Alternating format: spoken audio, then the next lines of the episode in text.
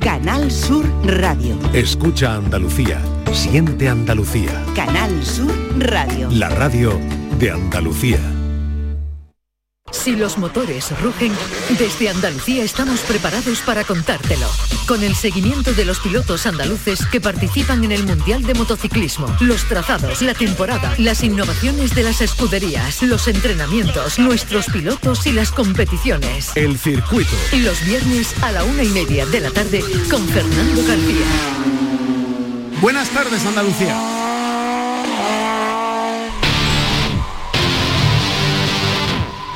Tenemos esta semana que viene, desde el lunes hasta el jueves, la representación más importante a nivel mundial del automovilismo en Andalucía.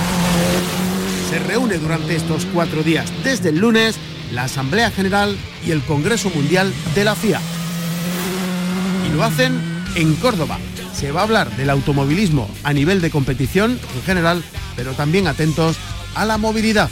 Enseguida hablamos con el presidente del Automóvil Club de Córdoba, que tiene mucha culpa de que Andalucía sea sede de este encuentro mundial de la Federación Internacional de Automovilismo que va a reunir a medio millar de personas de todo el mundo. Tenemos este fin de semana en nuestra tierra Campeonato de Andalucía de Montaña, la décima edición de la subida a Castellar en los Montes de Málaga. Mañana sábado a las 4 de la tarde, dos mangas de entreno y una subida oficial de carrera. El domingo, una de entrenos y dos oficiales desde las 9 y media de la mañana.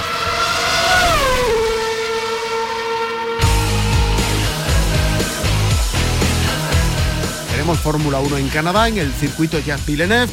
Mañana sábado desde las 10 de la noche las sesiones de clasificación, el domingo a las 8 de la tarde la carrera. Y atentos porque puede llover durante el fin de semana.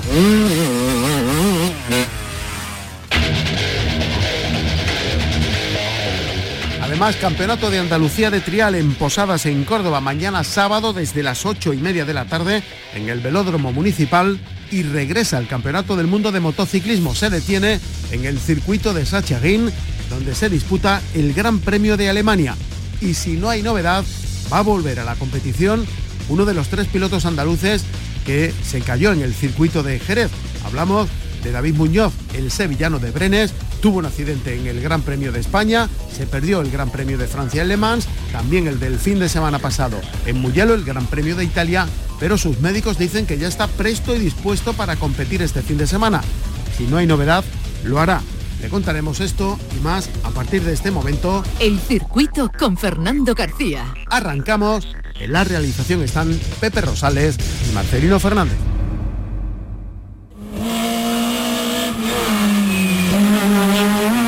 El automovilismo.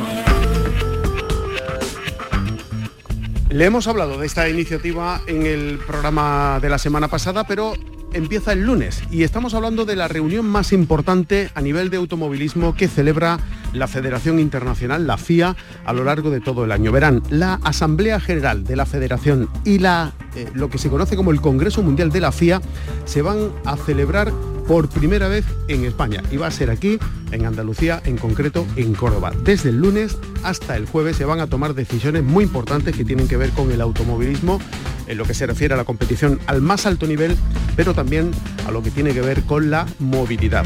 Se celebra en Córdoba, ha venido rotando esta asamblea por varias ciudades de todo el mundo y es de aquí que recala desde el lunes en nuestra tierra. Mucho tiene que ver en que se haya tomado esta decisión de venir hasta España, hasta Andalucía y hasta Córdoba, el Automóvil Club de Córdoba y su responsable es Manuel Muñoz. Manuel, buenas tardes. Muy buenas tardes, Fernando. Y podríamos decir enhorabuena, ¿no? Bueno, pues sí, podríamos decir enhorabuena porque, como tú bien has dicho, esta asamblea que lleva siete ediciones pues, ha rotado por ciudades como Múnich, Nueva York, Tokio, Río de Janeiro y, el ofrecimiento a España para 2024, pues Córdoba y Andalucía levantó la mano y desde el minuto uno la FIA se ha sorprendido de la capacidad que tenemos en, nuestra tierra para, para, llevarla a cabo. Manuel, quiero incidir un poco más en eso de levantar la mano. ¿Cómo se toma la decisión? ¿Cuándo se decide que Córdoba tiene que acoger esta reunión? Bueno, pues eh, a finales de 2022, cuando se le, la FIA le hace el ofrecimiento a la Real Federación Española de Automovilismo, de la cual su presidente Manuel Aviñó es vicepresidente de la FIA, se le ofrece de que, de que en Córdoba, de, perdona, de que en España se, pudiera llevar a cabo este, este congreso anual, pues yo estaba presente en ese ofrecimiento y le dije, Manuel, eh, esto lo podemos hacer en Córdoba. Y de primera me miró así como diciendo, Córdoba quizás es demasiado chica para, esto, si, viendo la otra ciudad en la que se había hecho. Digo, Córdoba, la suerte que tiene es que no es excesivamente grande, pero para a nivel de moverse es la más cómoda del mundo desde mi punto de vista y, a la hora de albergar un congreso de este tipo tenemos las instalaciones porque tenemos un recién centro de feria y exposiciones que se inauguró en, 2022 y, da las características perfectas para ello. Y luego aparte la FIA ha derivado la mitad del congreso también al Palacio de Congreso de la calle Torrijos que está en el enclave más histórico de Córdoba frente a la mezquita catedral. Y unido a ello de que Córdoba es la única ciudad del mundo que tiene cuatro, cuatro patrimonios de la humanidad, pues se ha montado un, ya me dirán, ¿no? ya me congreso, un congreso que los congresistas, que al final son los presidentes de todas las federaciones nacionales del mundo y los presidentes de los clubes a nivel de movilidad más importantes del mundo, pues cuando le pones ese menú de que tienen las, instalaciones para, para, albergar el congreso y que a las horas de, que la calor ya se irá un poco del día, porque el único pero que yo le veía al Congreso era la fecha, que Córdoba a finales de junio pues ya empieza a apretar un poquito. Pero bueno, como todo el enclave de visita a todos los patrimonios y, la, y las fantásticas cenas de gala que se le van a albergar en, sitios preciosos, ya serán cuando sale de un poco la calor, pues le daba un menú perfecto para, para que Córdoba sea el epicentro del mundo del motor la semana que viene. ¿Cuánta gente se espera que venga a Córdoba estos cuatro días, de lunes a jueves? Bueno, estamos en torno a los 480, 500 congresistas todos irán pues de la mano con un programa horario muy muy exhaustivo, muy muy esquematizado para que sea todo lo más fluido posible, porque claro, manejar a tantas personas por el despliegue de autobuses, ten en cuenta que nadie es de Córdoba. y todos llegan bien a, a Madrid, Sevilla, Málaga. Entonces, pues el dispositivo que hemos montado desde el RACE y el Automóvil Club de Córdoba para poder tener una movilidad perfecta de todos estos congresistas, pues es bestial, eh, teniendo en cuenta de que las dos primeras jornadas del, mismo, lunes y martes, pues se desarrolla en un centro patrimonial como es eh, la calle Torrijos, en frente de la mezquita, y tenemos que desplazarlo y meterlo hasta la puerta del Congreso en vehículos. Creo que el dispositivo que se ha montado con la ayuda del Ayuntamiento de Córdoba ha sido bestial. 500 congresistas que vienen prácticamente todo el mundo, ¿no? Sí, y como te he dicho, son los presidentes de todas las federaciones nacionales del mundo, eh, porque todos son miembros de la FIA, como, como si se les difieren, ¿no? Y, al igual que todos los presidentes de las federaciones autonómicas son miembros de la Federación Española, pues en, la FIA pues es, es, al revés, ¿no? Los, los, presidentes de las federaciones nacionales pues son todos miembros de la FIA. Y aquí pues, como, como tú bien adelantabas, pues se va a dirimir el futuro en los próximos años no solamente del motor sport, sino de la movilidad a nivel, a nivel ciudadano de los vehículos y, buscar ese equilibrio sostenible de, que el mundo de la competición pues no pierda su esencia con, lo que viene, eh, lo que es la evolución del automóvil en sí. La evolución que va mirando hacia los coches eléctricos, que no sé yo cómo compagina eso con la competición.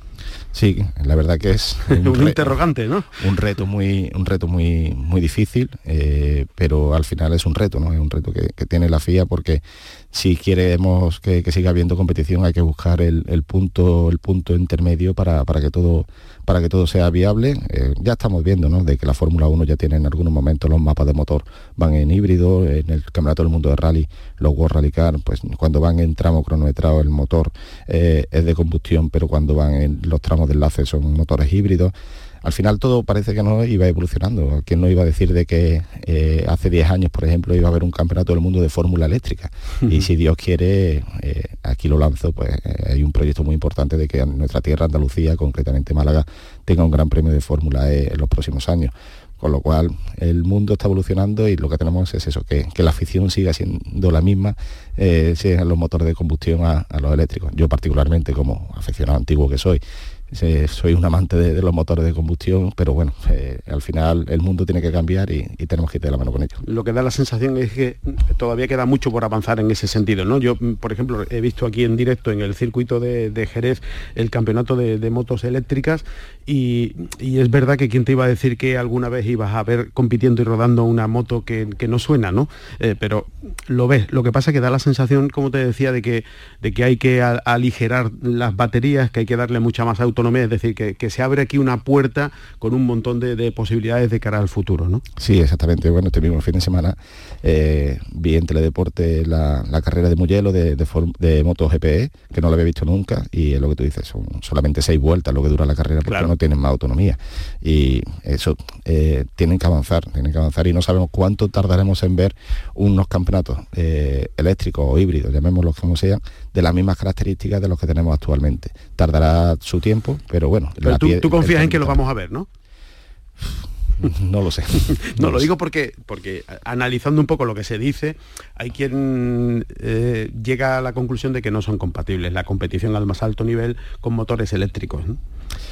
En fin, que hay, sus dudas de, cara al, futuro, cualquiera sabe ¿no? lo que puede pasar. No es verdad que todo va evolucionando de una forma tan rápida que, eh, como tú decías, ¿no? ¿Quién, ¿quién, nos iba a decir a nosotros que íbamos a ver un coche eh, eléctrico con un campeonato del mundo de Fórmula E, ¿no? por ejemplo? ¿no? Pues lo estamos viendo, ¿no? Pero que da la sensación de que hay serias incógnitas de cara al futuro, al menos en lo que se refiere a la competición. ¿eh? No hablo ya de la movilidad urbana. ¿no?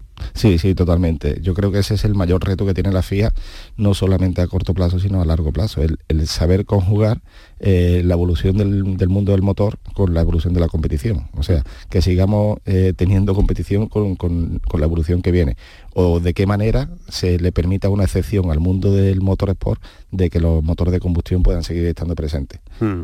Eso es lo que yo creo que será uno de los puntos más importantes que tendrá el Congreso la semana que viene. Y aparte de eso, mm, ¿qué otras cosas se van a, debatir? Porque estamos hablando de, hablar de, desde la Fórmula 1 hasta cualquier tipo de, categoría del automovilismo, ¿no? Sí, exactamente. Bueno, aparte de lo que son todo el, plan de, desarrollo sostenible que venga de cara al futuro, aparte de eso también se dirimen pues, todo lo que tiene que ver con el mundo de, las carreras, eh, de todas las especialidades, de la Fórmula 1 al Mundial de Rally, el Campeonato del Mundo de Rally, como es el París Dakar o el Andalucía Rally que lo tuvimos en algunos años aquí en Andalucía, todas las especialidades de, circuito y de, carretera que, tenga el mundo del motor a nivel de normativas, a nivel de, lo que es el, trabajo a nivel de oficiales, eh, las normativas nuevas de, comisarios, todo eso se, verá eh, aquí en Córdoba y, bueno, también códigos nuevos que se quieran implantar, personas nuevas a la hora de, figuras nuevas en los oficiales normativa con respecto a los circuitos, porque hay un,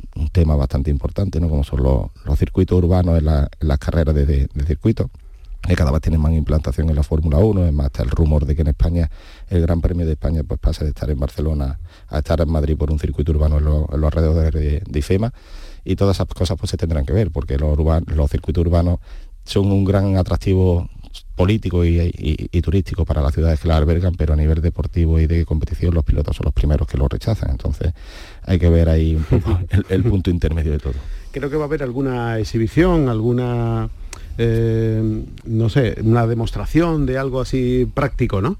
Sí, el, martes y el miércoles eh, se nos ha delegado al, Automóvil Club de Córdoba de que, de que realicemos un, eco rally eh, por, la ciudad, por la ciudad de la Sierra de nuestra capital eh, un eco rally es un rally de regularidad, carretera abierta, en el cual los vehículos tienen que ir cumpliendo la, norma de, circulación de la misma, con las medias que nosotros le establezcamos, y los coches salen, son 20 coches eléctricos y salen a tope de batería y cuando llegan al parque cerrado de final de rally, pues se hace un recálculo del, coche que mejor tiempo haya hecho a nivel de regularidad con el que menos consumo haya tenido de batería.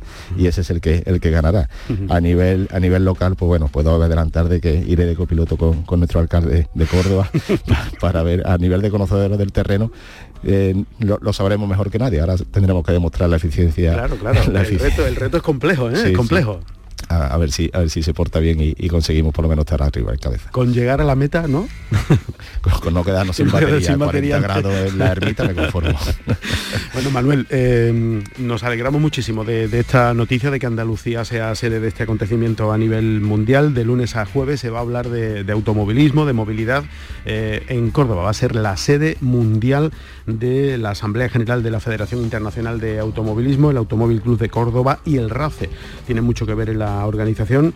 Así que enhorabuena Manuel por, por haber conseguido este hito y que salgan decisiones muy importantes a ver si después, a partir del jueves, tenemos el futuro un poco más claro, ¿no? Con respecto a las incógnitas que ahora mismo eh, están poblando de nubes, el, futuro de cómo se compagina eh, la llegada del motor eléctrico con la, con la competición. Muchísimas gracias por atendernos como siempre, Manuel. Gracias a los compañeros de la delegación de Córdoba y toda la suerte del mundo para estos cuatro días. Muchísimas gracias, Fernando, y enhorabuena Andalucía.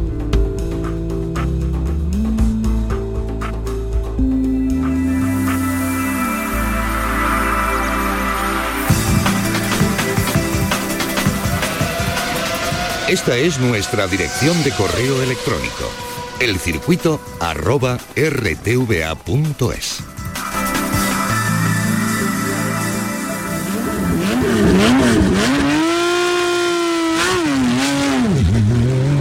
Las subidas. Una de las eh, citas interesantes del automovilismo este fin de semana en Andalucía. Regresa el Campeonato de Andalucía de Montaña con la décima edición de la subida a Colmenar Montes de Málaga. Mañana sábado a partir de las 4 se van a disputar dos mangas de entreno y una subida oficial y el domingo desde las 9 y media de la mañana una manga de entrenos y dos oficiales de carrera. Vamos a saludar nada más y nada menos que al líder de la clasificación general en turismos del Campeonato de Andalucía de Montaña. Estamos hablando de Humberto Jansen. Humberto, muy buenas tardes. Buenas tardes. Se ve bien la clasificación desde arriba, ¿no? sí, sí, desde arriba se ve más fácil. ¿Tu objetivo es ser campeón este año? No, la verdad que no he pensado en eso. Lo único que quiero es correr carreras que me gusten donde me invitan y eso, voy a correrla. Pero vamos, que si lo consigues tampoco pasa nada, ¿no?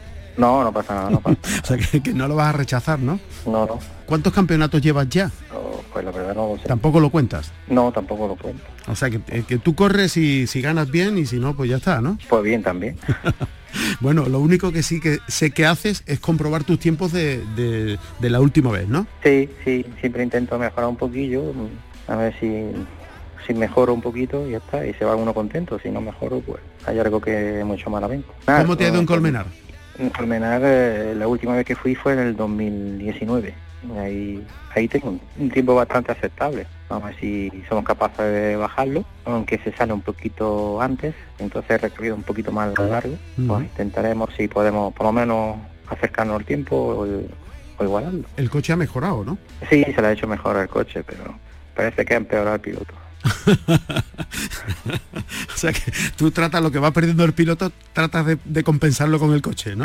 exacto, hago trampa. tu objetivo decía que es competir, eh, tú eres tu máximo rival. Yo siempre pienso lo mismo, que ah, cuando tú compites te tienes que pelear contigo mismo. No puedes tener una meta de otro piloto, porque entonces nunca te paras o o te convence con ese, con ese tiempo. Si tú siempre intentas mejorar tú mismo, no tienes, no tienes dónde parar.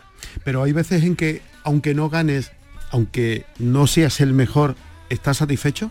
Sí, si has mejorado de antes, claro, claro, es que hay gente que muy rápida que tú a lo mejor no llegas a su nivel, entonces pues, tú tienes que mejorar tú mismo. Eres tú el que tienes que mejorar, no, no intentar igualar a, igualar a una persona que tiene más cualidades que tú, o le echa más tiempo que tú, o, cualquier cosa, en fin. Aunque tú mejores las carreras este año y no seas campeón, te da igual. Sí, exacto. O sea que es lo de menos ser campeón.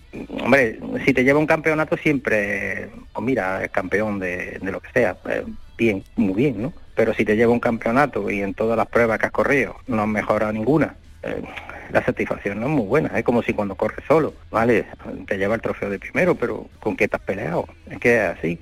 Ahora, si tú haces quinto y has mejorado tu tiempo del año anterior y, todo, y has bajado, digamos, un segundo por decir algo, te tienes que ir contento, aunque has hecho quinto nada más, pero has mejorado tu tiempo. Ya te vas acercando cada vez hace un poquito mejor. ¿Y de verdad que tú no miras ni siquiera de reojo qué hacen tus rivales? No, yo sí miro eso, pero es que miro desde, por ejemplo, miro desde, digamos, el último que está en la calificación, yo miro a ese muchacho porque depende el tiempo que le haga o que está en medio de la parrilla, de, yo miro el coche que tiene y lo que tiene y lo que ha, ha sido capaz de hacer con ese coche. Hay, hay veces que te sorprende, hay gente que se mete dentro de 10 primeros y un coche para no estar dentro de 10 primeros. Entonces pues tú sorprendes, te sorprendes de este, de este muchacho. De ese piloto. Y que como tú, todos los pilotos van perdiendo habilidades, ¿no? Que no Eso es lo malo. Que, los años no, pasa, no pasan en balde. que tú no, eres el único, ¿no? que, todos cumplen años, ¿no? Sí, sí. Además, este año me tengo que poner una gafa, pero no porque vea mal, es porque me duele un ojo cuando no tengo la gafa. Es una cosa muy rara. la médico no lo entiende. O sea, que, y no tengo la gafa en 5 segundos, 10 segundos me duele el ojo por dentro. Me pongo la gafa y en 2 3 segundos se me ha quitado. Y tú dices, pues es una cosa que no, no cuadra. ¿Y, te tienes que poner las gafas para pilotar? Sí, lo, lo probé una vez las gafas para pilotar en, en lejos y la verdad que no me molestaron ni nada, pues ya me la dejo puesta pues, para pelotar. De todas maneras, con un poquillo con la adrenalina no siente que la molestia del ojo. Que llevas nada. Sí, exacto. Sí, con la adrenalina, aunque no lleve la gafa tampoco no la molestia. no lo digo Pero después cuando estás arriba te quita el casco y todo eso y y otra vez me duele el ojo. Sé dónde he dejado la gafa. Pero tú eres tan calculador que eres capaz de saber cuántos segundos pierdes con gafas y sin gafas, ¿no? no, a ese, a ese punto no llego todavía. no, no, ha llegado, ¿no? no, no. Bueno, que... A lo, mejor, a lo mejor si pongo una gafa de aumento veo las cosas más claras, ¿no? y veo la carretera más Frena, Frenas antes, frenas antes y aceleras antes, ¿no? Que... No, a ver lo toma grande puedo frenar más tarde, la carretera más ancha. Pues mira, cuestión de probarlo, ¿no? Sí. Que a todo esto, eh, yendo primero, estás más que satisfecho y las cosas van bien, ¿no? Sí, las cosas por ahora van, van medio bien, sí. Bueno, eh, a partir de Colmenar cualquiera sabe, ¿no? O sí, o vas, ah, Exacto. ¿Vas a estar en la Jarón y todo eso o todavía eso no te lo has planteado? Pues sí, la pena en la Jarón sí me gustaría estar. Me gustaría estar. Ya veremos lo que pasa. Bueno. Como quedan todavía para la Jarón un mesecillo. No adelantemos acontecimientos. En, en, cuanto a lo demás, a lo físico, bien, te encuentras bien, ¿no? Sí, sí, la molestia de a lo mejor un pie o una rodilla o, por la espalda o algo así. Achaque tiene cualquiera, ¿no? Sí, sí. Bueno, pues Humberto Jansen, líder de la clasificación del Campeonato de Andalucía de Montaña. Muchísimas gracias por atendernos y suerte para este fin de semana ahí en Colmenar. Gracias a vosotros.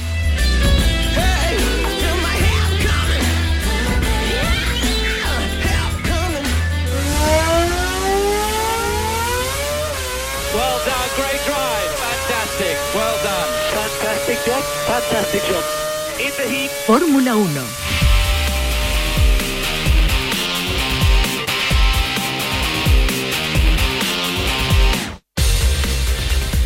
Regresa la Fórmula 1, este fin de semana se disputa nada más y nada menos que el Gran Premio de Canadá en el circuito de Jacques Villeneuve. Pablo Cosano, buenas tardes. Hola, ¿qué tal? Que dice Fernando Alonso que va a mostrar Aston Martin las mejores posibilidades que se han venido dando en lo que llevamos de temporada. Dicen que el potencial del coche verde puede salir un poquito más a flote en un circuito con las características como el de Jacques Villeneuve, con eh, esa horquilla de curva lentísima, la chicane, pero luego zonas de bastante paso rápido. Así que, bueno, veremos a ver qué es lo que pasa con Alonso y con eh, Carlos Sainz, el Ferrari, que también se espera que tenga mejoras, y a ver si en el circuito de Canadá, y a ver si también los incendios respetan eh, el asunto, porque hay unos incendios masivos en, los bosques de Canadá que están afectando a la contaminación del aire, que está llegando incluso las columnas de humo hasta la costa este de Estados Unidos. Pero bueno, a ver qué es lo que ocurre con eso. Verstappen lidera la clasificación, 170 puntos, 117, o sea, casi 60 menos tiene Sergio Pérez, Fernando Alonso 99 por debajo de los 100 es tercero, cuarto Luis Hamilton con 87, quinto 65 puntos.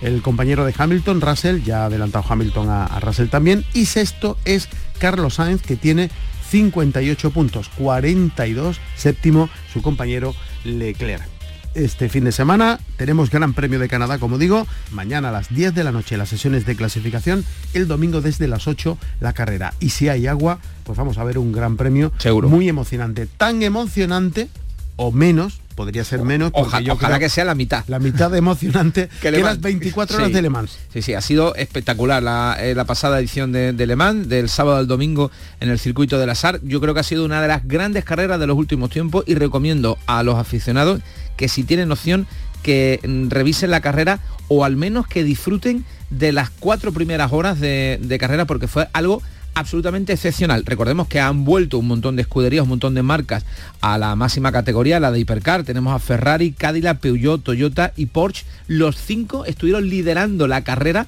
en algún momento durante las eh, cuatro primeras horas. Fue de auténtica locura. Parecía que estaban haciendo una carrera de media distancia, de 200, 300 kilómetros, porque iban absolutamente a saco todas las marcas. Recordemos que era la carrera del centenario, era una carrera muy especial y eh, volvían marcas míticas como por ejemplo Ferrari, que volvía después de 50 años fuera de esta categoría. Y además teníamos la excepcionalidad de que el coche número 50, que pilotaba entre otros el español Miguel Molina, con Antonio Fuoco y Nicolás Nielsen, obtuvo las Hiperpol el día anterior, así que teníamos muy buenas expectativas Finalmente mm, quedaron, creo que fue sexto o séptimo, pero sí ganó el Ferrari número 51 con James Calado, Alessandro Pierguidi y Antonio Giovinacci, un ex Fórmula 1 que se impusieron a los Toyota hasta las últimas dos horas. La distancia entre el primero y el segundo, después de 22 horas de carrera, no llegaba a los 13 segundos, creo que era. O sea, era en la recta de Mulsanne se veían los coches después de 22 horas pilotando. Fue de auténtica locura. Eh, finalmente, el eh, coche número 8 de mm, Toyota que pretendían revalidar la victoria del año pasado y demostrar que habían ganado, aunque estuviesen solos, pero que merecían la victoria, pues se fue al traste por un fallo de pilotaje de Río Irakawa, que era el piloto más inexperto de ese coche número 8 que tenía a Sebastián Buemi, que ya ha ganado Le Mans varias veces, es, un ex Fórmula 1, y Brendan Harley era el segundo piloto. Pero los japoneses, como querían que Toyota terminase la carrera con un japonés al volante, metieron la pata, me pusieron a, a Irakawa, que era el más inexperto, se salió además en una recta un poquito antes de llegar a la curva se le fue el coche atrás, acabó contra las protecciones y ahí se fueron todas las, opciones.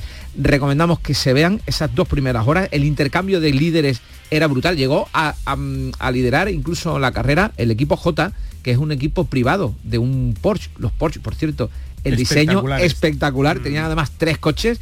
Eh, fueron dos horas de intercambio y luego a las 7 llega la lluvia.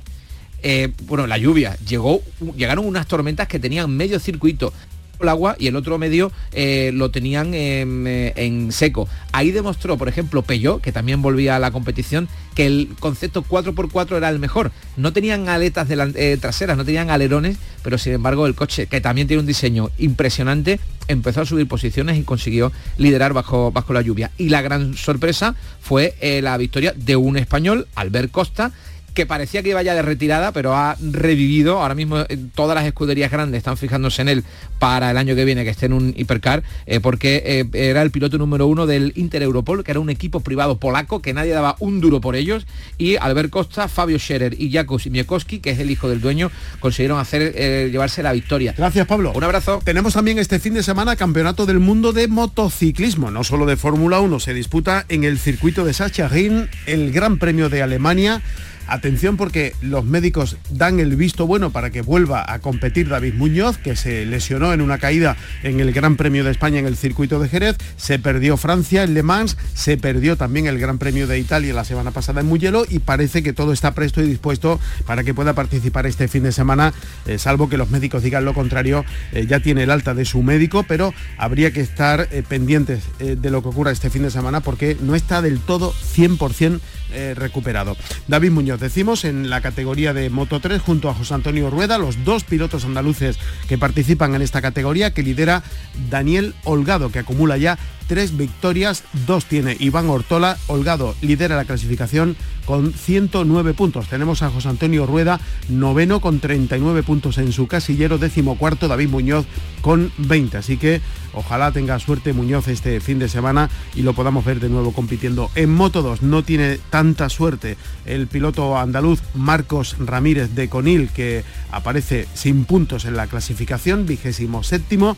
Una clasificación que lidera Tony Arbolino con 119 puntos. Segundo es Pedro Acosta, que viene de ganar el Gran Premio pasado en Italia y en la categoría reina Naya lidera con 131 puntos, le sigue Bezeki que tiene 110, Jorge Martín es el primer español con 107 puntos, se volvió a caer Mar Márquez que para encontrarlo en la clasificación tenemos que bajar hasta la décimo octava posición, ¿quién lo diría? Este fin de semana, como digo, Campeonato del Mundo de MotoGP, tenemos también Campeonato del Mundo de Fórmula 1 aquí en nuestra tierra, Campeonato de Andalucía de Montaña, subida a Colmenar en los Montes de Málaga, mañana sábado desde las 4, dos mangas de entreno, una oficial, el domingo una de dos oficiales, tenemos también Campeonato de Andalucía de Trial en Posadas en Córdoba, mañana sábado desde las 8 y media en el Velódromo Municipal. Así nos vamos, volvemos el próximo viernes con más cosas del mundo del motor en nuestra tierra. En la realización estuvieron Marcelino Fernández y Pepe Rosales. Enseguida las noticias de Andalucía, España y el mundo. El circuito con Fernando García. Si van a salir a la carretera, mucha precaución y no se olviden de ser felices.